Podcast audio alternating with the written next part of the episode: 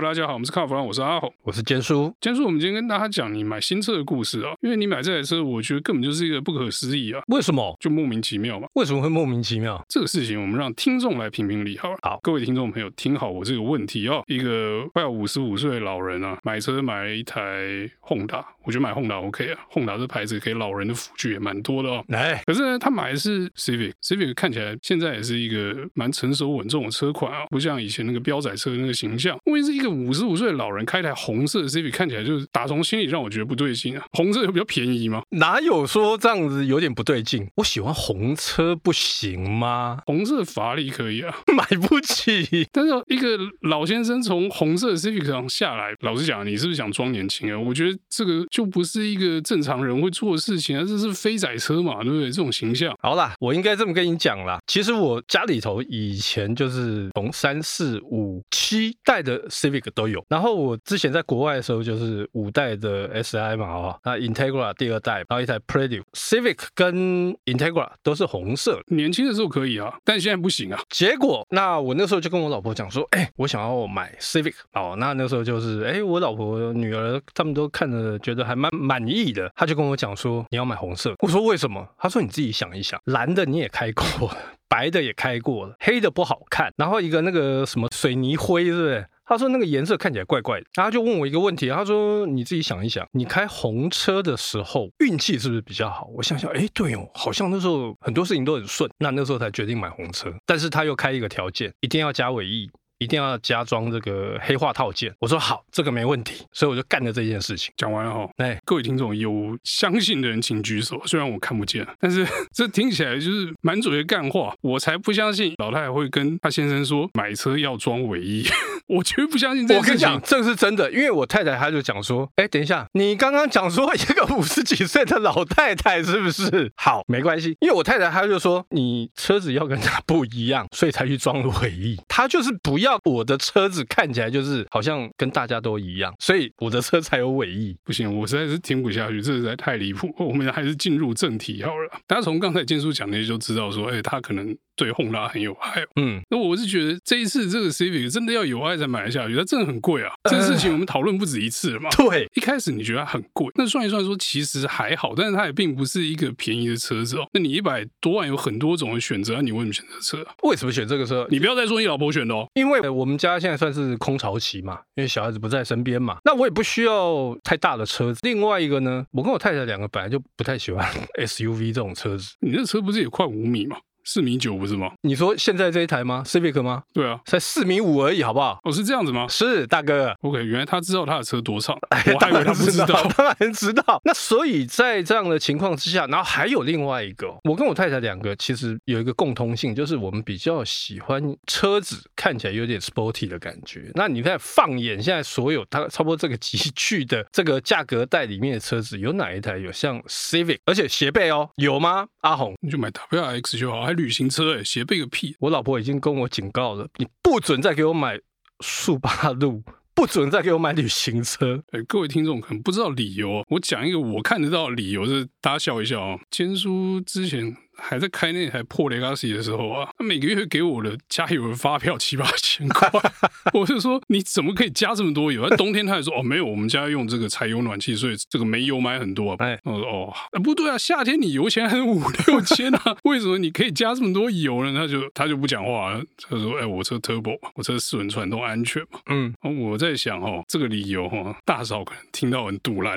我跟你讲，就是因为油耗，我太太就想说奇怪，你三天。两头车子就要去加油，一公升跑那种七八公里，然后还有最主要，因为这个车开了十年，他开始要跟我讨钱了，所以一些东西开始一直换、一直修、一直换、一直修，修到最后，我太太有点哑工，他就跟我讲：“你干脆你换车好了。”对，这个大家如果想换车的话，先把车弄坏了。哎，不是，我们讲正经的，就是其实油耗的差异应该是很明显。那 Civic 省油。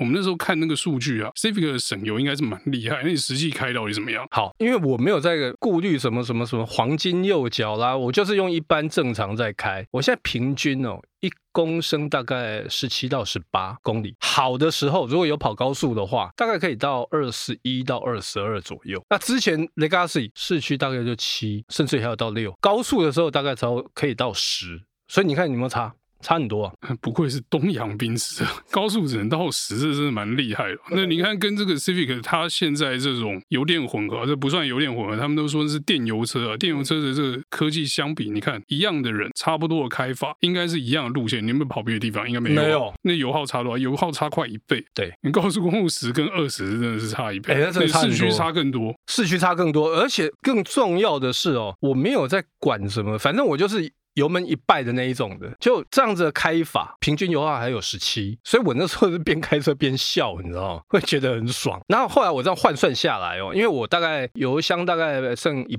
半左右，或者是剩下三分之一，我才会到加油站加油。之前呐、我几乎是每个礼拜要加一次，现在大概两周到两周。半左右去加油站报道一次，加油站的工读生们说：“哎、欸，蔡先生好久没来，呃，没有啦，我自助加油，所以我这样算下来哦，我的油钱大概就每加一次油大概差不多四百多块吧，因为它油箱不大，而且加满油我的续航里程大概差不多六百到七百公里。之前在卡是一加加完之后，嗯。”三百，那有跑高速公路的话，最多可以大大概差不多四百四百五到五百，这就是新科技的厉害之处，是老人可能有点难理解哦。那我们继续 Civic 的话题哦。那之前你都说什么四轮传动很安全，怎么样操控很好，嗯，那你换 Civic 有没有操控变差？但是两个轮子会转，哎，哎，没有哎，我发现这个车哦，比我想象中的来的稳。那我本来想说啊，这个少了两轮驱动，我会觉得哎，改油改油，你知道不太习惯。后来发现，你如果把它当成是像电动车好了，我们常常在讲电动车很像轨道车，Civic 有这种感觉。当然，另外一方面呢，因为现在年纪比较大，也没有在那边操这个车子，所以山路的部分也没有像之前开的那么猛。啊，我就是顺顺开啊。那我一定要问你一个问题啊，嗯，那你朋友说那个车开起来有五点零 NA 的快感呢？你有没有一样的感觉啊？还是他个派系啦，下面五点零 NA，它的加速性真的是不错，其实没有像他讲的这么什么什么什么五点。零 NA 不啦，我家我家好小啦。但是说真的，它的加速性真的是快，而且它哈在开的时候，其实在行驶的过程当中，你很少会去感受到引擎在运作，所以它的宁静度是够的，而且那个力道是很饱满。这个确实让我吓一跳，因为我们有时候开惯这个汽油车，我那时候刚开的时候不太习惯，我会觉得说，哎。这个引擎到底有没有在作动？哎，后来发现那个图像上面显示的是引擎在作动，可是我感受不太到，也没有什么震动，感受不到是要吃循利宁了吗？小很麻吗？循利宁是不是？那是说真的，这个不好小，所以你循利宁有吃，但是还是感受不到。我循利宁吃很多，但是还是感受不到。哦，那其实这样算起来啊，第一个油钱省，空间我觉得应该也算够用啊。你不要说。要载大东西的话，以一个轿车来讲，它不算小嘛。对，然后操控上也还不差。那动力的话，有新时代动力的特性。但动力的部分可能跟每个人口味的这个重的程度不一样啊。就有些人可能一百匹够用，有些人可能要三百匹才够用。我觉得 Civic 在坚叔手上开呢，好像也是开的蛮过瘾的样子哦。所以我相信对一般人来讲，应该也很充沛了。而且你看哦，我当初 Legacy 是两百六十五匹哦，到 Civic 的时候，它是那一百八十四，那个落差有多大？我那时候也是唰唰，会想说啊，我会不会不习惯？后来发现，嗯，不会啊。可是这样讲来讲去，好像你真的还蛮满意这台车，它真的就这么厉害，没有缺点哦。哎呦，有一个东西我不太满意，就是它那个行李箱啊不够宽，纵深也不太够，所以我那个高尔夫球具呢没办法放，横的没办法放。摆四十五度也没办法放，到最后怎么放？只好把椅背倒下去才能放，而且放直的。这点倒是让人蛮意外。我一直以为那个行李箱够大，可以。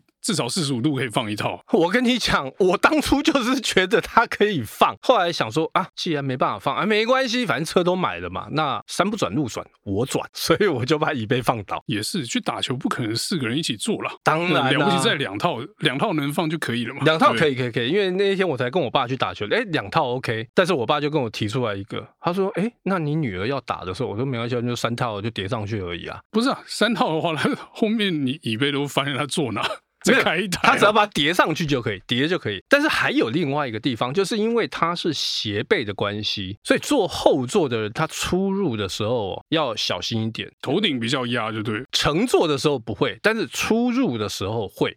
怕会去撞到。哦，可能就是后座这个门的开口的形状的问题，形状的问题。那很多人在跟我讲说，哎，那个车没有盲点呢，怎么样怎么样？我说没有盲点的车我已经开了三十几年了，哇，我差。那个盲点是在人身上，不在车上。对，所以我倒觉得那个是没差，你知道吗？就是这样听起来，你真的开得很爽啊。那如果说有人问你说，哎，建叔买一台这个好不好？你会跟他说，好了，你就买了。还是就是说不推荐？我觉得不会不推荐，但是假设什么一到十分推荐买不买，你会给这个车几分？我一定把那个人踹进坑里面，所以我一定给他十分。就是你一定要跟着买就对。对，而且我会跟他讲说，只要你预算充足的话，就买这个。因为我问过嘛，他说他换机油保养就一般保养，大概差不多两千多块而已。哦，那这个价钱真的还蛮厉害，就便宜哦。是啊，所以你看嘛，油钱省。